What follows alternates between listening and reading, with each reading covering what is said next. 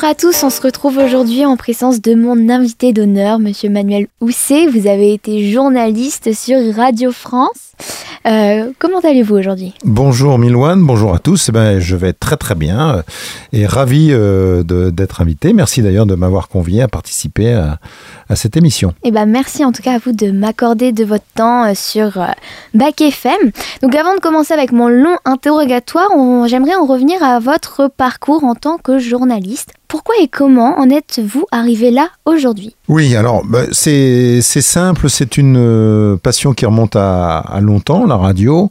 Euh, j'écoutais euh, la radio parce que mon, père était vraiment fan donc des radios périphériques à l'époque, que ce soit RTL, Europe 1 ou, et puis la radio de service public, également France Inter. Donc j'ai baigné dans, dans cette atmosphère-là lorsque j'étais petit garçon et puis plus tard, au moment donc de, ce qu'on appelle l'arrivée de la bande FM, la libération euh, des ondes, avec même les radios euh, pirates, eh bien c'est un hobby important auquel je me suis consacré et j'ai fait mes, mes débuts, mes premières armes au micro, c'était au début des années 80, voilà, sur une radio associative qui s'appelait RAS, donc une sacrée gageure quand même de débuter sur une radio qui euh, RAS, on pourrait dire rien à signaler. Ben si, il y avait tout à signaler sur cette radio. Une des missions qui euh, vous a vraiment marqué et qui vous a dit ouais, le journalisme c'est pour moi, je veux continuer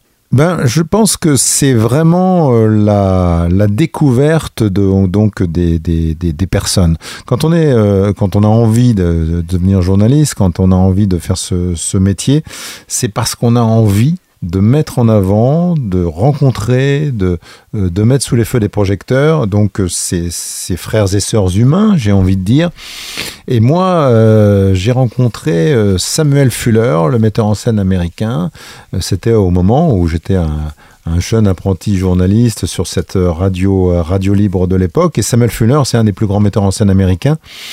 Et euh, voilà un homme qui incarnait euh, Hollywood avec un, gros cigare, euh, voilà, et qui avait tourné avec de, de grands acteurs qui étaient des, stars. Lorsque j'ai eu la chance de le rencontrer autour de la, la parution d'un livre de mémoire qui lui était consacré, ben, c'était à la fois un privilège et je me suis dit c'est quand même assez formidable, il faut absolument que je, continue, que je poursuive dans cette voie. D'accord.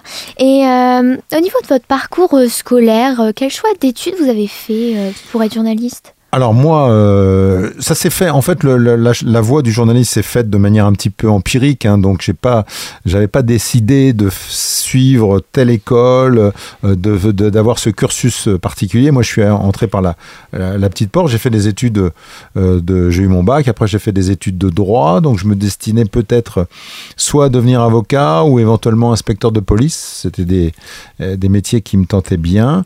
Et puis après, je suis rentré, euh, j'ai passé des concours, je suis rentré dans la, dans la fonction publique. Euh, voilà, c'était pas, très, pas très excitant comme métier.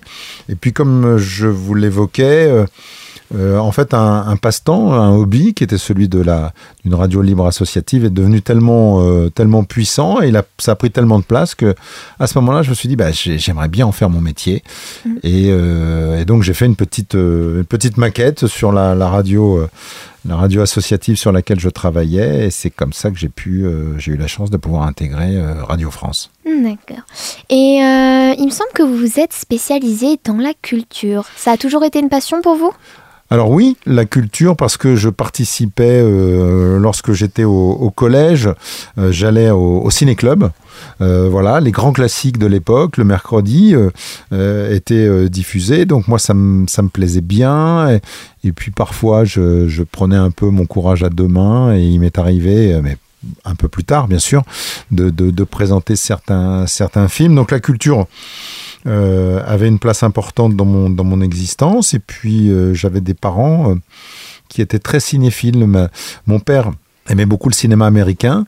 et puis il travaillait lui-même donc pour la 20th Century Fox, donc qui est une société de, de production de, de films qui existe encore aujourd'hui. Et, Et ma mère, c'était plutôt, elle était, c'était plutôt le côté euh, midinette. Elle, elle, lisait ciné-revue, elle s'intéressait à ce qu'on n'appelait pas encore la presse people, Mhm. euh, sur la vie des acteurs, euh, sur les, les, les coulisses, les petites intrigues euh, sentimentales. Donc, ce qui fait que cette, cet environnement-là euh, a sûrement favorisé donc mon goût pour le cinéma. Et aujourd'hui, vous vous intéressez aussi à la presse people, comme on l'appelle? Oui, moi, je, je- un, un journaliste doit s'intéresser à beaucoup de choses. Mhm. Euh, je pense que ce qui fait la qualité du journaliste, c'est sa curiosité. Mhm. Euh, il faut aussi avoir une solide culture générale. Donc là, on va dire la dimension euh, people, euh, voilà, les, les- les petites anecdotes. ben, lorsque je, l'évoque sur l'an- l'antenne de Bac FM dans les, dans les émissions, je pense que le public aime bien qu'on lui raconte des histoires et souvent l'amener euh, par la, à la grande histoire par la petite histoire et par les anecdotes. Je trouve que c'est un, bon chemin pour, euh, pour essayer justement de captiver l'auditoire. Vous venez de m'aborder euh, tout ce qui ressort des talents, des, des qualités que doit avoir un journaliste, telles que la curiosité. Selon vous, quels sont les autres talents dont doit se munir un bon journaliste?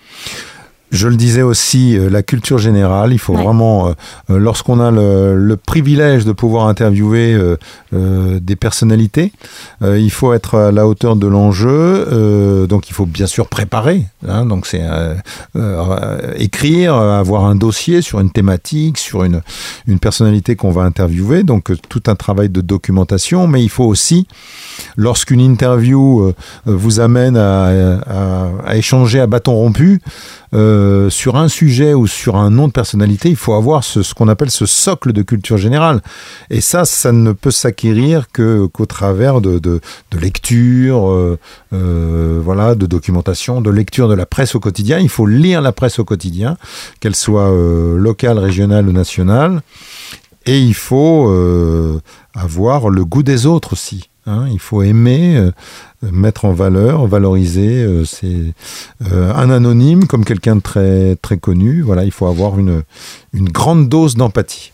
Ouais, une euh, chose que vous avez dite, il me semble, c'est que le plus grand talent de journaliste, c'est de mettre en valeur celui des autres. Euh, il me semble que c'est votre raison d'être. Vous voulez développer? Oui, effectivement, le journaliste doit s'effacer euh, au profit de son, de son interviewé ou de son sujet. Il n'est pas là pour se mettre en avant. Voilà, le journaliste est un médiateur. Parfois, dans des émissions de radio, de télé ou dans certains médias, le journaliste est, plus euh, euh, célèbre et a envie de, euh, de devenir un peu une star avec la starisation de, de, de la presse. Je trouve que c'est c'est dommage, le journaliste il doit être au service du sujet et il doit euh, s'effacer. Je ne citerai pas de nom, mais dans, sur certaines radios, et je pense à une journaliste, une femme en particulier, euh, dont, les, dont les questions sont souvent plus longues que les réponses, euh, ça c'est un écueil qu'il faut éviter, de mon point de vue. D'accord. Vous venez de donner une forme de conseil pour les journalistes et les futurs journalistes. Quels sont, d'après votre expérience, les autres conseils que vous pourriez euh, donner aux jeunes gens qui se destinent euh, à, à ce corps de métier aujourd'hui? Alors, je parlais de la curiosité, donc Mhm. euh, vraiment avoir les, les antennes déployées, être en éveil, euh, euh, lire beaucoup, hein, je le disais, écouter la radio, regarder la, la- la télé, aller au cinéma, parce qu'il faut se nourrir. Ensuite, tout ce que vous allez avoir en vous, vous allez pouvoir euh, justement vous en servir au gré des émissions, des papiers.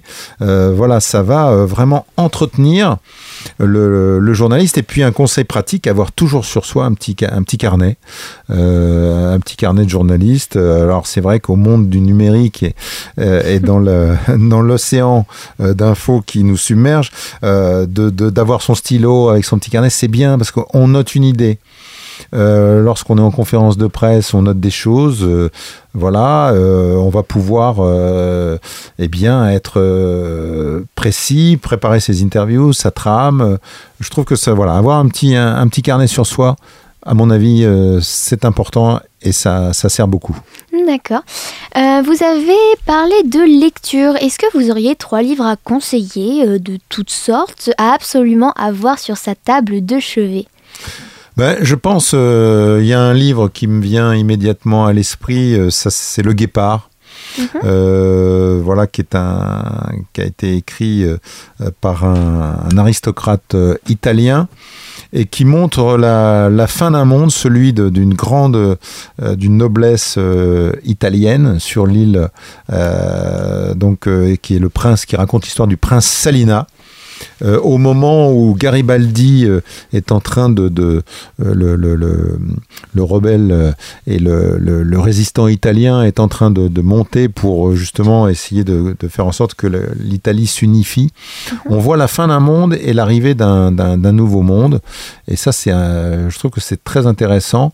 Et il y a une phrase qui est issue de ce livre, c'est qu'il faut tout changer pour que rien ne change. C'est une phrase très importante du, livre que mhm. prononce le, personnage du prince Salina. Parce que c'est vrai, on voit, il y a parfois des révolutions. Euh, lorsque dans ce monde qui est décrit, qui est celui de l'aristocratie, euh, des grands propriétaires terriens et qu'arrive la bourgeoisie, avec euh, un, autre monde, on s'aperçoit que finalement la bourgeoisie, elle va vouloir détrôner l'aristocratie pour prendre sa place, mhm. mais pour recréer finalement le même monde et peut-être aussi les mêmes errements.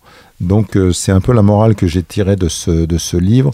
Donc euh, Le Guépard, qui a d'ailleurs été porté à l'écran par Lucchino Visconti, avec Burt Lancaster dans le rôle principal, le rôle du prince Salina, et puis le, jeune, euh, son, son, neveu, Tancred, c'est Alain Delon qui l'incarne, avec aussi la très belle Claudia Cardinal. D'accord. Et cette morale, vous la retrouvez aujourd'hui? Dans notre monde? Oui, bien sûr, bien sûr. Euh, mais c'est assez universel, c'est-à-dire qu'on voit souvent, c'est la querelle un peu des anciens et des modernes. Les modernes, avec l'arrivée de nouvelles générations, veulent souvent détrôner euh, la génération précédente. On appelle ça aussi un peu tuer le père. Et euh, par exemple, François Truffaut avait beaucoup critiqué le cinéma de papa. Euh, en disant que c'était un cinéma qualité France, que c'était tourné en studio, euh, que euh, il y avait de nouvelles caméras qui arrivaient, il fallait être sur un cinéma vérité, le cinéma tourné dans, dans la rue et faire place justement aux nouvelles générations. Mais quand on regarde la filmographie de François Truffaut, il a appelé ça la nouvelle vague. Hein. Il était un des ténors de la nouvelle vague. Euh, il y avait aussi Claude Chabrol, il y avait d'autres jeunes euh, réalisateurs de l'époque. Ils ont enterré le cinéma de papa. Mais finalement, ils ont fait un cinéma, quand on regarde bien, tout aussi classique, en adaptant aussi, François Truffaut aimait beaucoup les livres, donc il a adapté des grands classiques. Et il a fait un cinéma qui d'ailleurs euh, est un cinéma de, qualité, qui est tout à fait remarquable et qui a, qui a sa place bien évidemment dans le panthéon du 7e art. Mais finalement, il a évacué euh, une génération de, cinéastes pour quelque part sous une certaine forme, un peu en reproduire lui aussi les codes. Donc euh, oui, je pense que c'est tout à fait d'actualité. D'accord. Et on voit beaucoup de modernisation dans notre monde, même au niveau de la presse. Hormis le plus évident, y a-t-il une réelle différence sur le travail, de la préparation, etc., entre la presse écrite et la presse radio? Je pense qu'un journaliste doit pouvoir, et c'est aussi un peu une vision globale euh, maintenant euh, de, ce métier, euh, il doit pouvoir écrire. Hein, parce qu'en en fait, la radio, moi, j'ai aussi un, petit adage, c'est que la radio, ça se, ça se pense, ça s'écrit, et ça se dit. Voilà, comme euh, euh, voilà, donc il faut passer par la phase d'écriture. Alors une écriture radio n'est pas une écriture pour le journal Le Monde. Euh, voilà, il faut que ce soit une écriture plus immédiate, dans un langage du quotidien. c'est ce qu'on appelle le langage parlé. Donc il faut qu'on touche immédiatement, plus synthétique aussi. Mais ça passe par l'écriture. Donc un journaliste doit savoir écrire. Il doit pouvoir euh, transposer aussi euh, et incarner ses papiers, euh, par exemple à la radio ou à la télévision avec le, support supplémentaire de, l'image. Et puis on doit retrouver aussi une certaine forme d'écriture, c'est-à-dire que les émissions radio doivent se retrouver sur le, sur le web et dans une dimension numérique. Donc, donc voilà, par exemple, je sais que le service public aujourd'hui s'interroge et va, au travers de son réseau de proximité, le réseau France Bleu, euh, va mener une alliance avec le réseau France 3, donc télévision et radio, pour essayer d'incarner un média local de proximité, c'est-à-dire à la fois euh, version radio, la version audio, version image avec la télé, mais aussi avec le web. Voilà, que les trois, euh, les trois formes d'expression journalistique se retrouvent et puissent parler aux gens dans une immédiateté et dans une proximité. Donc je pense que c'est très important d'avoir cette vision d'ensemble et cette vision globale. C'est un peu euh, voir le monde par, par le, prisme de sa, de sa fenêtre et de, de chez soi. Ok. Et vous, qu'est-ce que vous préférez La presse écrite euh, quand vous travaillez ou la presse radio? Pour question de proximité, vous ben Moi, en fait, je lis euh, dès, dès, que je, je, suis plutôt matinal. Hein, c'est souvent le tempérament des journalistes. Donc moi, je lis la presse écrite. Mhm. Euh, voilà, je lis. Euh, le, je trouve qu'il y a un journal qui est très bien fait, qui s'appelle le, le, Parisien. Aujourd'hui en France, euh, je lis Le Monde, euh, je lis aussi les journaux d'information locale, les, les, informations, la presse régionale, par exemple le journal du Centre. Je mhm. lis tous les jours le journal du Centre. quand je suis dans les Alpes en Isère, je lis Le Dauphiné libéré. J'aime bien aussi la presse magazine, par exemple le magazine Télérama que je lis régulièrement. Donc je lis également la presse du dimanche, le journal du dimanche. voilà, j'ai vu qu'il y avait la, tribune du dimanche qui vient de sortir, donc je vais essayer de le trouver. Alors après c'est difficile parce que aujourd'hui la presse papier, on a du mal à la trouver euh, chez les buralistes parce qu'il y a de moins en moins de buralistes et qui sont pas forcément ouverts le, dimanche. Donc quand vous voulez acheter le journal du dimanche ou la tribune du dimanche et que les points presse sont fermés, c'est un petit peu compliqué. Donc ça, ce qui fait que bah, moi aussi j'ai souscrit des abonnements numériques pour avoir euh, euh, rapidement et instantanément la presse à disposition. Ouais, donc que vous le vouliez ou non, il faut se mettre au goût du jour, c'est ça? Absolument, il faut, il faut rester euh, euh, à la page et puis euh, c'est ce que je disais tout à l'heure, il faut nourrir et pour se nourrir, il faut, il faut avoir de l'info voilà, je lis la presse, après j'écoute la radio, hein, je navigue un peu sur le service public, les, les, les, radios locales de Radio France, France Inter, France Info, ensuite j'écoute RTL, Europe 1, donc, et puis après je passe au, à la télévision. Je, regarde notamment les. J'aime bien l'émission euh, Télématin que je regarde, comme je suis mhm. souvent en voyage, euh, que je me déplace pas mal. Je regarde ça à l'hôtel, euh, euh où j'irai prochainement donc en, Belgique pour le festival du film international de, comédie de Liège. Ben, je, je regarde ce qu'on appelle les matinales filmées. Et ça, c'est la chaîne de la RTBF, la radio mhm. publique de, de Belgique. Il y a une chaîne qui s'appelle Vivacité. Donc je regarde cette chaîne le matin dans ma chambre d'hôtel. bah super, ça fait toujours euh, des connaissances en plus sur euh, le monde qui nous entoure. Et hum, vous vous tenez donc régulièrement, presque tous les jours, informé. L'information en continu, c'est pas une source d'anxiogène un petit peu? Si, si, si. Euh, et c'est vrai que j'ai quand même mis un bémol sur la, l'info télé. Parce que la radio, très vite, vous écoutez un flash, en, moins de 10 minutes, vous avez un peu l'essentiel de l'info. La presse écrite, vous avez le, euh, vous lisez un papier, vous avez quand même le recul, l'analyse possible. Les chaînes d'infos en continu, euh, voilà, ça c'est très anxiogène. Il y a le rouleau compresseur de, l'info qui revient. Et puis l'image, c'est tout de suite très agressif. C'est l'image au premier plan, avant même le commentaire. Donc j'ai mis, mis un petit bémol à, l'info télé parce que c'est vrai qu'en plus, malheureusement, l'actualité chaotique et ce, monde qui va mal, qui va très mal, euh, tel que nous le connaissons aujourd'hui, il faut savoir aussi le tenir un peu à distance. Ouais, donc euh, s'éloigner des écrans de temps en temps, c'est oui, bien. Oui, je pense que c'est salutaire.